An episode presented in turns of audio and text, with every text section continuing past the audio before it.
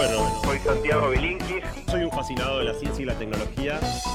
Que la mejor manera de predecir el futuro es inventarlo. Tomá, mirá qué presentación. Hola Santi, buenas tardes. ¿Qué tal, Matías? ¿Cómo andás? Bien, muy bien. ¿Y usted? Bien, bien, muy bien. Ahí estamos, perfecto. A Bueno. full, a tope. Perfectamente. ATR a todo ritmo, dicen los pibes. ahora. ¿Cómo andan? ¿Todo bien? Bien, Bien, muy bien. Muy bien, Eh, no sé si me ibas a contar algo de Ted antes o de Jerry y su magnífico momento. Bueno, realmente sí, está, está bien el adjetivo magnífico. Hace dos semanas atrás fue la conferencia TED, la grosa, la de, De iba a decir Estados Unidos, Unidos, pero es en. Canadá, Sí. en Vancouver. Eh, y donde pasaron varias cosas interesantes. Una que tuvo algo de cobertura en los medios acá es que por primera vez en la historia dio una charla el Papa.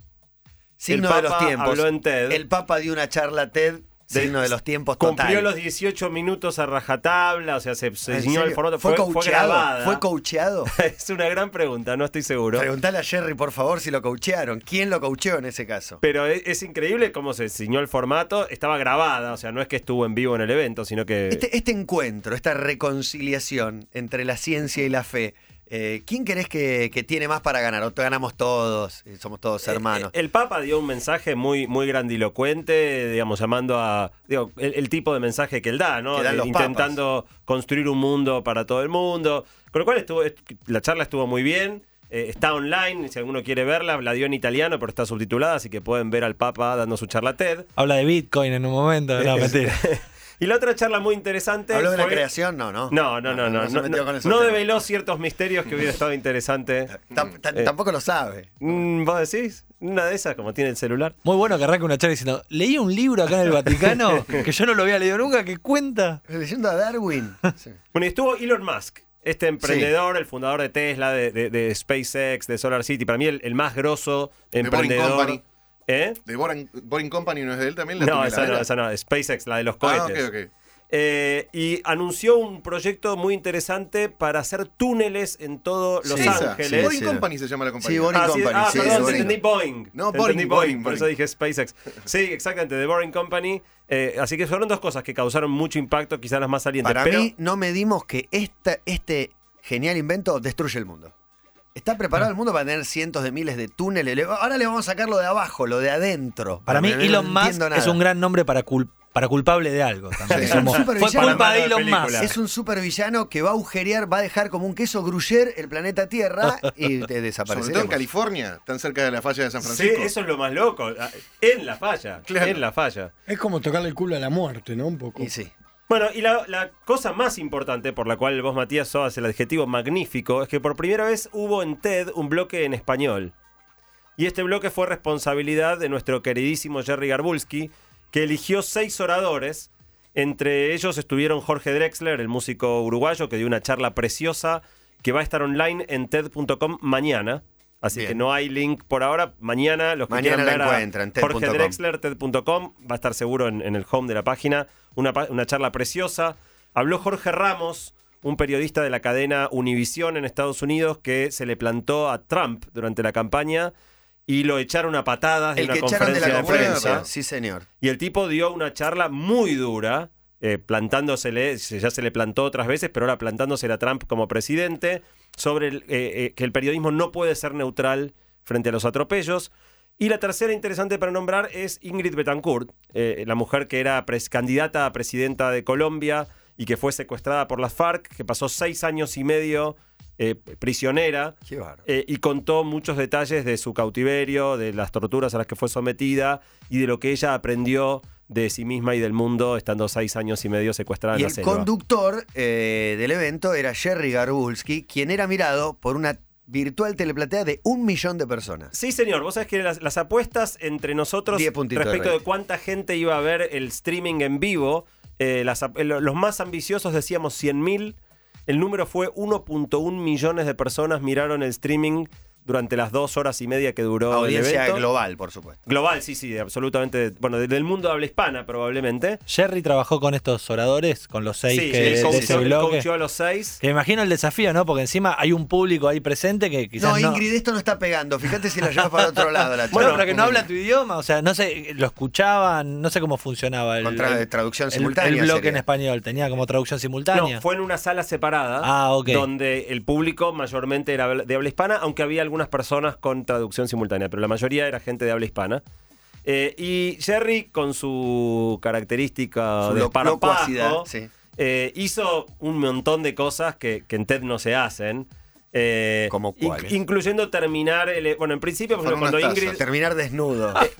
Él empezó, no, él empezó Se saludando. sacó la camisa. eh, Como vivas. los yankees son muy acartonados. Y él empezó saludando, como hacemos acá, cuando el orador Un sube, en beso. general lo saludamos con un beso y un abrazo. Eh, saludó a todos con un beso y un abrazo. No. Un- una nota de color es que Ingrid Betancourt lo- le dio un beso a Jerry y le dejó estampada la marca de Rouge en el cachete.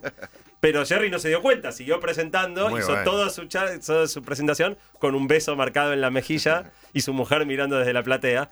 Eh, y finalmente la última charla era de una mujer chilena, eh, Isabel Benque, que habló sobre las fiestas.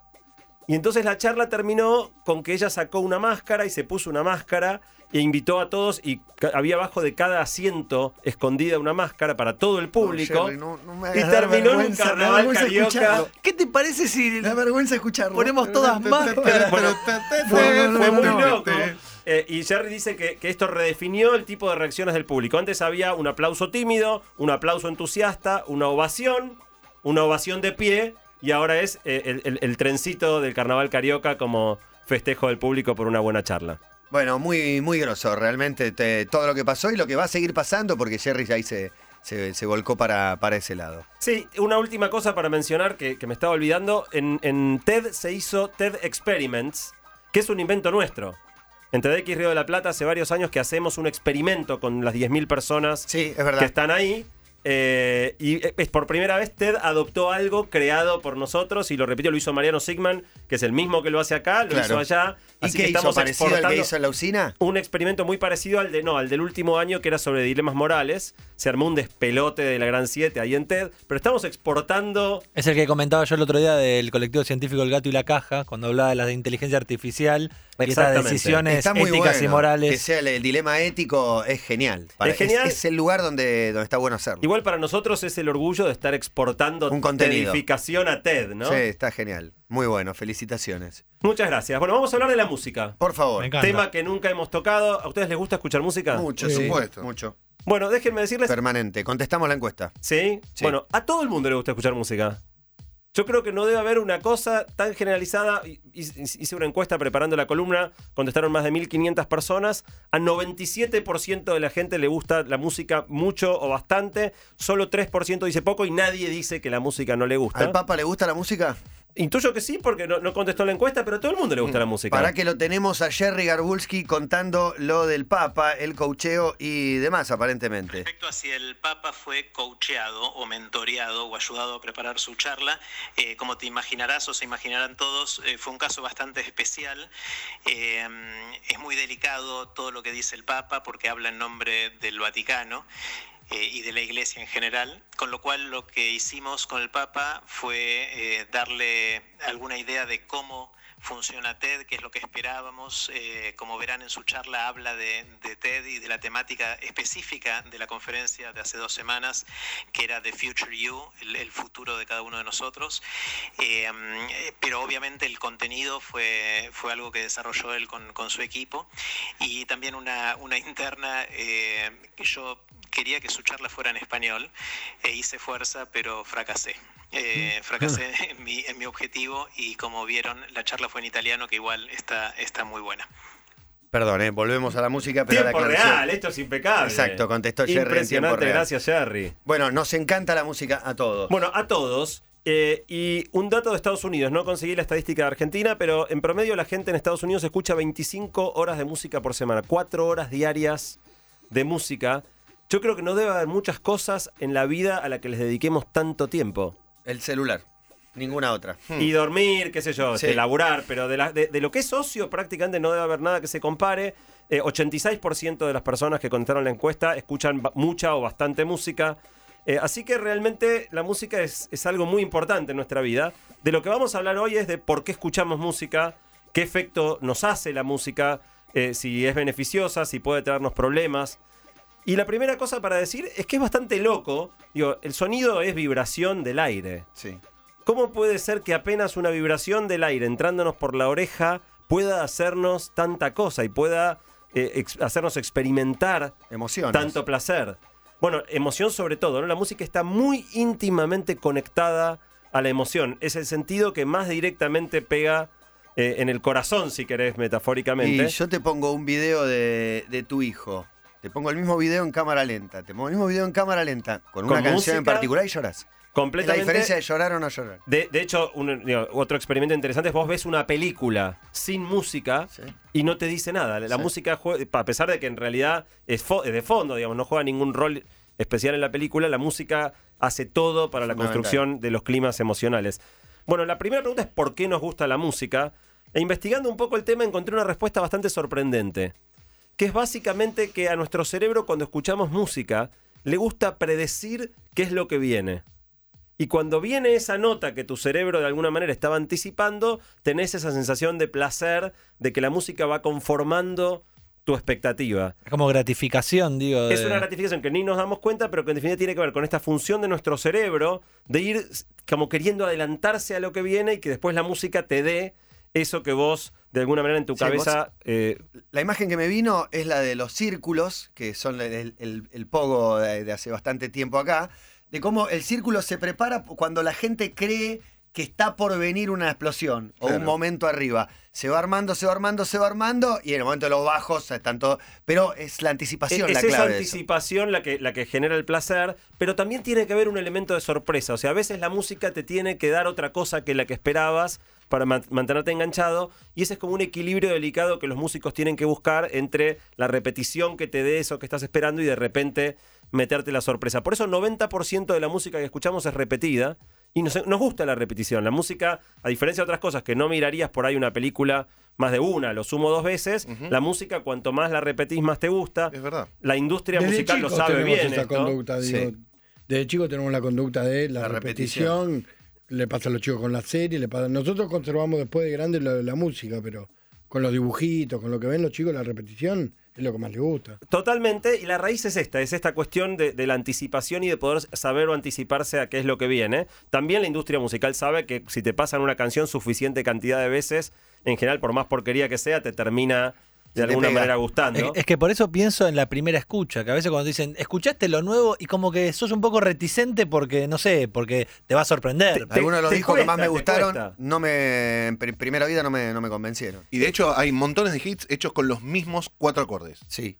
sí. Montones, ¿eh? Sí. Montones de temas muy conocidos con los mismos acordes. Bueno, vos sabés que eh, parte de la charla de Jorge Drexler, la que se va a subir mañana, tiene que ver precisamente con eso. No solo con cuatro acordes, sino con, con las cu- la cuestión rítmica de la milonga. Me- mezcla la charla, la milonga uruguaya con Aban Aguila, con un montón Ajá. de cosas y te muestra que atrás está toda la misma estructura rítmica. Y son 12 notas. Sí, pero, pero acá en particular no solo las notas, sino el ritmo de la Claro. música. Y él va, hizo una cosa con las palmas muy interesante, la van a tener que ver. Es difícil de describir, pero te muestra que atrás la base rítmica de un montón de cosas también es toda la misma. Eh, en definitiva, hay algo muy curioso, y es que lo que sucede en nuestro cerebro cuando escuchamos música que nos gusta se pare- digo, es una liberación muy fuerte de dopamina, que es una sustancia, un neurotransmisor, que es lo mismo que nos provoca el sexo o comer comida que nos gusta. O sea, es como si, fuera algo así como la droga del placer aden- adentro de nuestro cerebro. Y alguna vez hablamos, en general el placer no son cosas que nos gustan per se, sino cosas que nuestro cerebro aprendió a marcar porque nos hacen bien. Tener sexo es bueno para reproducirnos, eh, comer comida rica es bueno para este, tener eh, los nutrientes y las calorías necesarias para sobrevivir.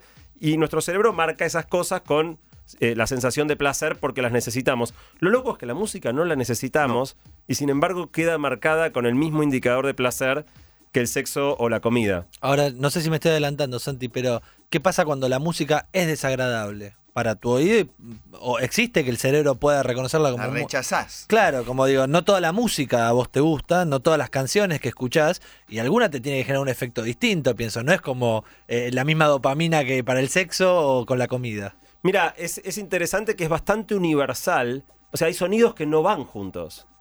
Y, a priori, de nuevo, son vibraciones del aire, porque parece completamente arbitrario. Hay sonidos que no van juntos. a- hay el, oído también se va, se va educando, va cambiando. Me acuerdo con Jerry una vez habíamos contado una obra de música clásica que cuando se había estrenado en 1920 y pico rompieron todo el teatro porque era ine- inescuchable, al tipo casi lo matan, literalmente, y hoy es visto como una obra maestra. Otro ejemplo para mí interesante de eso es los Sex Pistols. Cuando salen los Sex Pistols, era terriblemente disruptivo. La gente no podía creer, eh, puro ruido. O sea, Hoy escuchás los Sex Pistols, es pop. Pero ni siquiera rock, es pop. Sí, O sea, la- eh, Green es Day- música suave, melódica. Hoy las sí, bandas sí, de. Disney suenan tipo Green Day, que en algún momento era, era rock. Era eh, claro, o sea, pop. el oído también se, se va educando mucho y lo que en un momento es medio horroroso, después se vuelve totalmente aceptable. En la encuesta ah, hubo varias cosas interesantes. Hoy escuchamos música de una manera muy diferente de la que nosotros estábamos acostumbrados. Obviamente la mayor parte del tiempo le escuchamos, 85% de la gente escucha la música como actividad secundaria. No es que se sienta a escuchar música, sino que la música es el telón de fondo de una actividad más importante. El lugar donde más música se escucha es el Eh, auto. Auto celular. tío. Yo te iba a decir celular. En mi encuesta Bueno. yo voté celular. El, el- el- el aparato más utilizado es el celular, seguido de la compu, o sea que ya prácticamente solo 10% de la gente usa un equipo de- de- dedicado a reproductor reproducir de- música. de música. Eh, eh, ya no existe el Walkman. Claro. Eh, y, y la otra cosa interesante es que la principal actividad realizada mientras escuchamos música es trabajar. O sea, la mayoría de la, de la gente Claro. escucha música mientras trabaja. Y hay gente que escucha música mientras estudia, depende de la actividad que hagas. Si sos arquitecto y tengas una Y maqueta. más la raro que escucha radio mientras estudia. Bueno, la, la- la primera, la primera actividad es trabajar, la segunda es manejar y la tercera es estudiar. Sí, muy Y la cuarta es correr. Eh, cuando la Ahí gente sale a, sale hacer ejercicio. Esa es la más fácil. ¿Y hacer el amor? Eh, no la puse entre las Sí, opciones. no Y ves, Eh, la tuve más varias críticas. Yo traté de imaginar, digo, siempre que hago las Sí. encuestas trato de imaginar las opciones. Muchas mujeres se quejaron de que no estaba la opción de estar haciendo las tareas domésticas en la casa. Y muchos Eh, hombres esta- también. no se quejaron los hombres. pero No, no, no. no, no, no. Pero es Yo estoy diciendo lo que pasó. Muchas mujeres me mandaron mensajes ¿Que diciendo que, querían ellas agregar ese escuchaban inciso? Que, que- que- Sí, que tendría que haber estado esa opción. Trabajar, trabajando Pero en el seguramente hogar, sí. sí. Eh, Podían elegir también esa. dijeron, no está el Ay, folclore, bueno, no mi se hijo, mi hijo me dijo, te faltó cuando te estás bañando. Y es verdad, él se lleva el celular al baño y musicaliza mientras se. Para baña. bajar, lo- para bajar los ruidos. Lo que yo quiero que estudies, eh, Santi, para la próxima, es el fenómeno de por qué podemos escuchar en el auto manejando música muy fuerte, cantamos todo, pero cuando tenemos que estacionar hay que bajarla. Sí, cuando estás buscando una dirección, estás buscando la casa, y la tenés que Bajás bajar. la música. Bueno, claro, so- sobre todo cuando estás buscando una dirección. cuando- Sí, sí, sí. La respuesta, ahora la- vamos a hablar dentro de un poquito, pero la respuesta es bastante clara y es que la música interfiere con la concentración. Eh, cuando necesitas mucha concentración en la maniobra que vas a hacer o Pon- para encontrar un lugar, que no el volumen de la, de la música. hilo Lo musical. En, en las salas de operación se escucha música. Muchos cirujanos operan con música y en la previa hay música. A mí me operaron y... Qué miedo, están todos desconcentrados. ¿Y qué ponían? La, la marcha fúnebre. ponen la Mala marcha fúnebre. Electrónica, ¿viste? Escucha, Tiesto. hermano, lo triste que estoy.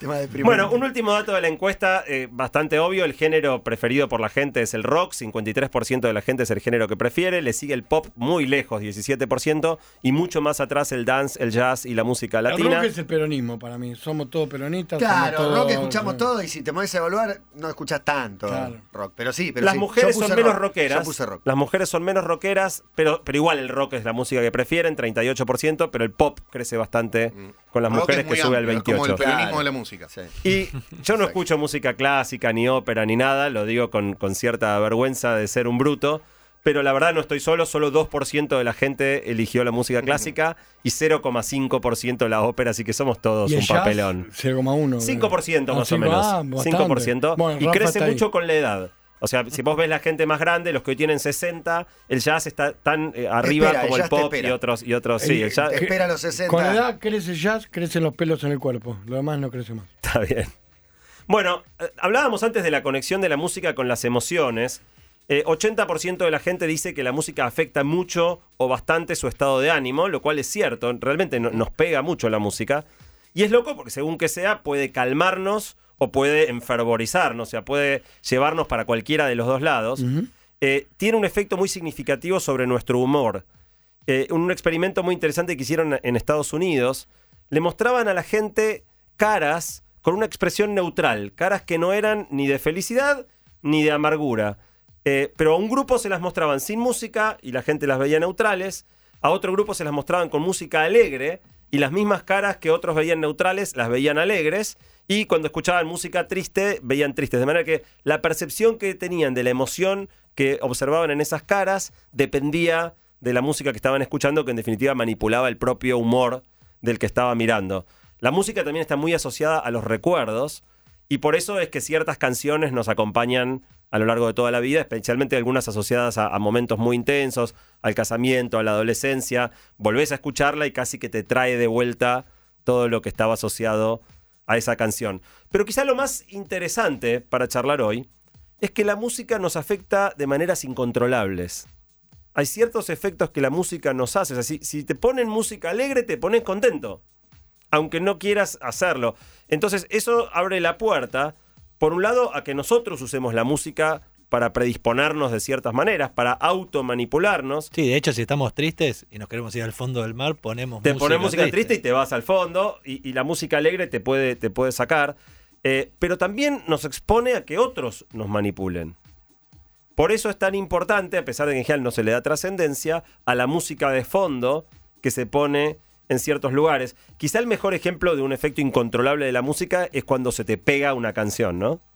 Cuando se te pega una canción intensamente, un comercial de chicles, Sí. eso se te pega, se te pega. y no la podés sacar. A mí cuando preparaba la columna se me venía a la cabeza el pollito pío, que en alguna época tuvimos hasta el Sí. hartazgo y no O el- había manera. O el Gangnam Style. o- Gangnam Style. Bueno, Despacito.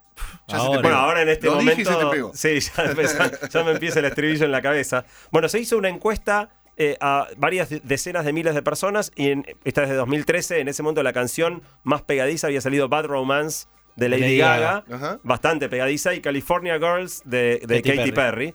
Y después hay una que se llama No puedo sacarte de la cabeza de Kylie Minogue y que después no podés sacártela de la cabeza, con lo cual es casi un, sí. juego de... 2001, ¿no? de palabras. Sí. Gran video. En definitiva, Ah. hacer una canción pegadiza es algo bastante manejable y tiene que ver con una, una estructura rítmica muy repetitiva, ciertas características que de alguna manera ge- generan esa pegadosidad.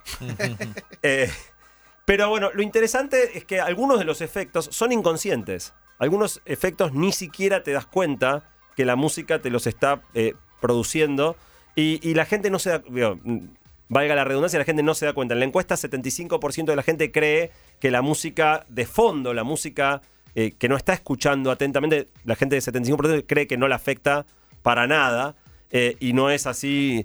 El efecto más loco, más, más este, interesante, es que la música nos afecta principalmente por el ritmo. Cualquier cosa que estemos haciendo, tendés a sincronizarte y empezarla a hacer al ritmo de la música. Si te ponen música rápida, no te das cuenta y empezás a hacer todo más rápido siguiendo el ritmo de la música. Es como que el ritmo se nos, se nos contagia. Y esto no solo pasa con el rock o la música actual, digamos, hay música clásica muy rápida. Por ejemplo, la, la- la obertura de Guillermo Tell, que es la famosa del Llanero Solitario. Tan, tararán, tararán, tan, tan, tan, tan, tararán, tan. Sí. Te ponen eso y estás... Este, Empezás a correr. Empezás Hola. a correr. A correr. O la de Benny Hill. El.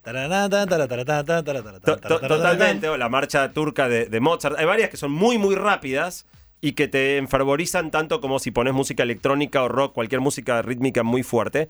Y no depende de que la música te guste, ni depende tampoco de que estés activamente escuchándola. Basta con que esté de fondo para que te cause este efecto. Eh, esto eh, infiere en, en el uso cotidiano de la música. Decíamos que el, el principal lugar donde la gente, la principal actividad que la gente hace mientras escucha música es trabajar. Sí. Y cuando vos le preguntás por qué la gente escucha música cuando trabaja, dice porque le ayuda a concentrarse. 65% de la gente dice que se concentra mejor con música. Toda la eh, biblioteca científica dice lo contrario. La música no ayuda a concentrarse. Eh, y, y de hecho hicieron un experimento en Estados Unidos donde te daban para resolver una tarea bastante difícil. A un grupo le hacían escuchar música antes y después resolver la tarea en silencio. A otro grupo le hacían escuchar música mientras hacía la tarea y a otro grupo todo el tiempo silencio. Y lo interesante es que el grupo que mejor se desempeñó es el que escuchó música antes. La música la predispuso bien, pero después al momento de laburar, Silencio. silencio, y, y foco. Igual, qué música uno elige para el momento de trabajar es muy importante. No toda la música tiene el mismo efecto sobre la, la concentración. Eh, hay música que por asociación a los recuerdos o todo eso te produce pensamientos distractivos. Si es una música que te hace acordar a una novia o un novio o cualquier cosa así, obviamente te saca de lo que estás haciendo, Si te sabes la distrae. letra, calculo que también. Claro. La, la letra interfiere porque te activa la parte del lenguaje del cerebro. Y si vos, por ejemplo, estás leyendo, tenés competencia de la letra de la música, aunque no estés activamente escuchándola. Claro. Si vos pones en un resonador magnético, ves que el área del lenguaje está trabajando para escuchar la letra de la canción, aun cuando no le estés poniendo Sí. tu, tu atención. De hecho, si te querés acordar de otra canción mientras escuchás una, Es imposible. no lo podés hacer. Saca- es Sacámela imposible. si. Tenés que bajarla y, y totalmente. Y mismo si estás cantando una canción, la estás tarareando y yo te pongo un ratito otra, después te cuesta un montón volver Claro. a la, a la anterior. La música toma parte de la atención de nuestro cerebro. Y un dato muy curioso para la gente que en este momento está escuchando la radio es que si vas a escuchar música mientras trabajás, lo ideal es no elegir vos la música. O sea que la radio es mucho mejor compañera para el trabajo que poner uno un playlist. Eh, lo que conviene justamente es que no sea tu música favorita eh, y que sea música que otro va eligiendo, que bueno, por ahí al punto te pega una canción Sí, favorita. nosotros sí. Salvo Javier Bravo que no escucha radio mientras trabaja, me dijo siempre. Ok, ok. Eh, así que esta, esta, esta idea, si vas a escuchar eh, música mientras trabajas, lo que conviene es no elegir vos la música, o que sea música al azar, o que sea una, una radio. No sé si llegaste ahí, pero perdón, te hago una pregunta. Y en las tribus, ¿no? Cuando los cantos y todo lo que tenían las tribus, de que, de qué maneras, eh, no sé, un, calculo que sería un la canto, pregunta, claro, no, no, no se me ocurre la pregunta ahora. Pero, no, no, no, pero imagino los cantos que amedrentan un poco, no sé, a tus rivales. El jaca precisamente no es una canción, pero va Bueno, por el lado es de una la danza danza. maorí, Sí, pero que cantan Se también. te cierra el culo. Preparando la columna leí bastante sobre la historia, o sea, la- si querés la, la cosa más antigua, después como la columna estaba un poco larga quedó afuera. Pero en definitiva, eh, Oliver Sacks, que es uno de los neurólogos más brillantes, murió hace poco tiempo atrás, el tipo investigó eh, que, bueno, la música, hay, hay de instrumentos encontrados de hace decenas de miles de años, o sea, la música nos acompaña desde hace mucho, mucho tiempo. Y Oliver Sacks cree que el origen de la música es que en las sociedades que todavía no tenían escritura, es mucho más fácil recordar información si la convertís en la letra de una canción. Claro. Entonces el tipo cree que la música nació para poder recordar más fácil grandes volúmenes de información cuando no existía la escritura ni la, ni la lectura para poder almacenarlos, de manera que almace grababas la información en la forma de, de canciones. Eh, la cosa rítmica definitivamente es muy importante, fíjate hasta qué punto nos afecta que empezás a trabajar al ritmo de la música casi sin darte cuenta. Lo cual nos lleva al último comentario respecto de la música en el trabajo, que es que el único caso en que escuchar música trabajando te hace trabajar mejor es cuando estás haciendo un trabajo muy aburrido y repetitivo, y si pones música rápida te mete el ritmo de que le des gas. Lo voy a decir yo, el gimnasio. Eh, bueno, el gimnasio totalmente. El, el gimnasio es eso. La música Rocky y es clave. como loco. Es clave la música para mientras haces gimnasia. Mientras, bueno, una cosa es, es en las pesas, otra igual después es corriendo, que ahora enseguida hablamos de eso. El segundo lugar interesante para hablar es el auto.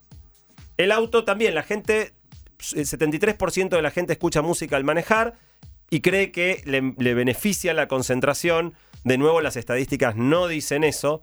Eh, hay estudios hechos en el Reino Unido y en Estados Unidos que escuchar música rápida te hace manejar más rápido.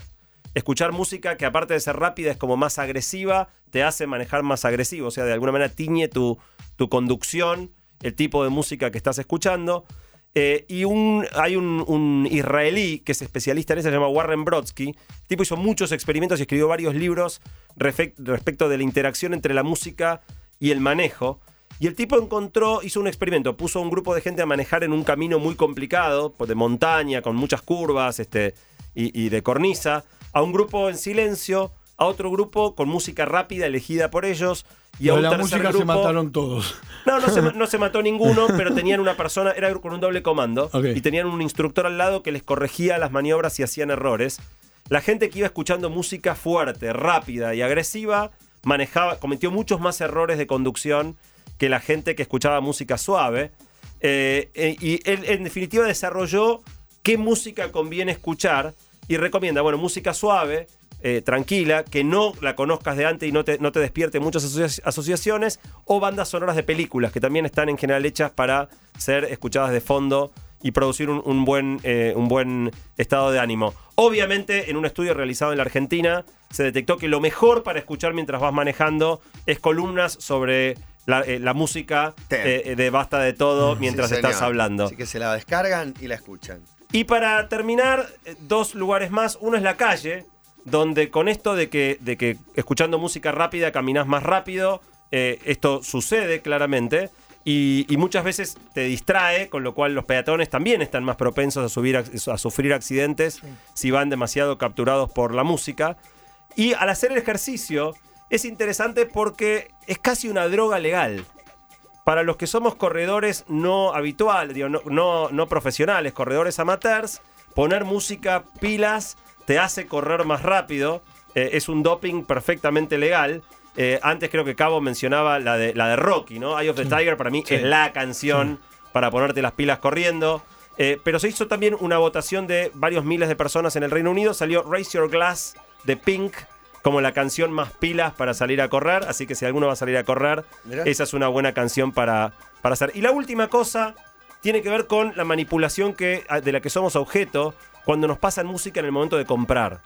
Muchos probablemente ni se percatan que cuando vas a un supermercado, cuando vas a un negocio, cuando vas a un restaurante, hay música. Sí. En la mayoría de los lugares es muy probable que ni sepan nada de todo esto y pongan la música que, que de casualidad está- esté sonando.